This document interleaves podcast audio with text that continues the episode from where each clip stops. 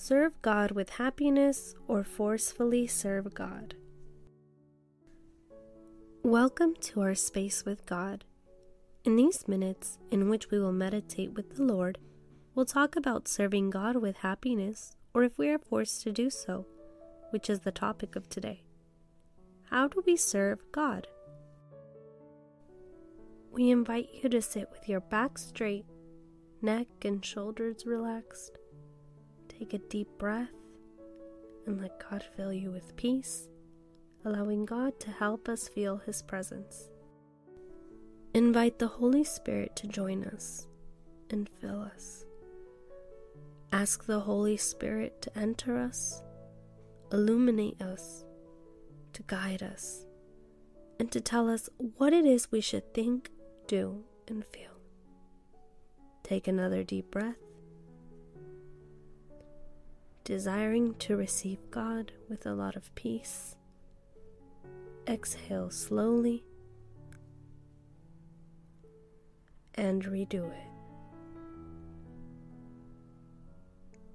Do this various times. Breathe in through our nose and out through our mouth.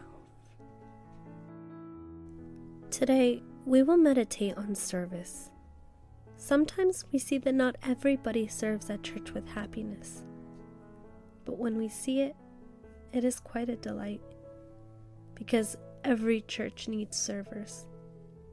Some do it because they're forced to, without motivation and without enthusiasm. And there are others who are motivated, very emotionally invested in serving God with happiness, like it should be. They enjoy serving, which allows others to enjoy the service as well. The reason why some of us might not be as enthusiastic about it is because we might not understand the great dignity and honor there is in serving God. Servers of God are building the reign of God in our hearts and in the hearts of people serving. It is all for building God's reign, to save souls with Christ, to help in the grand scheme of things to which He commanded everyone to do. Some serve God simply to stay on good terms with someone, others by custom, others because they have done it for so long. Many people serve without enthusiasm, and others serve because they benefit from it. Some people look for admiration, applause, recognition from someone. Keep in mind, if you are a server, don't forget that it is a great privilege and honor to serve God. Act 20, verse 24 says, However, I consider my life worth nothing to me. My only aim is to finish the race and complete the task the Lord Jesus has given me the task of testifying to the good news of God's grace. A saint is saying that he's not worried about his life, but he's worried about finishing his mission. Like this verse says Finish the race and complete the task. St. Paul wanted to do that. We invite everyone who is serving to take value in their service, to thank God for this opportunity and invitation. For anyone listening who is not yet serving in their church, we'd ask, What are you waiting for? It's an action and a compromise of all Christians.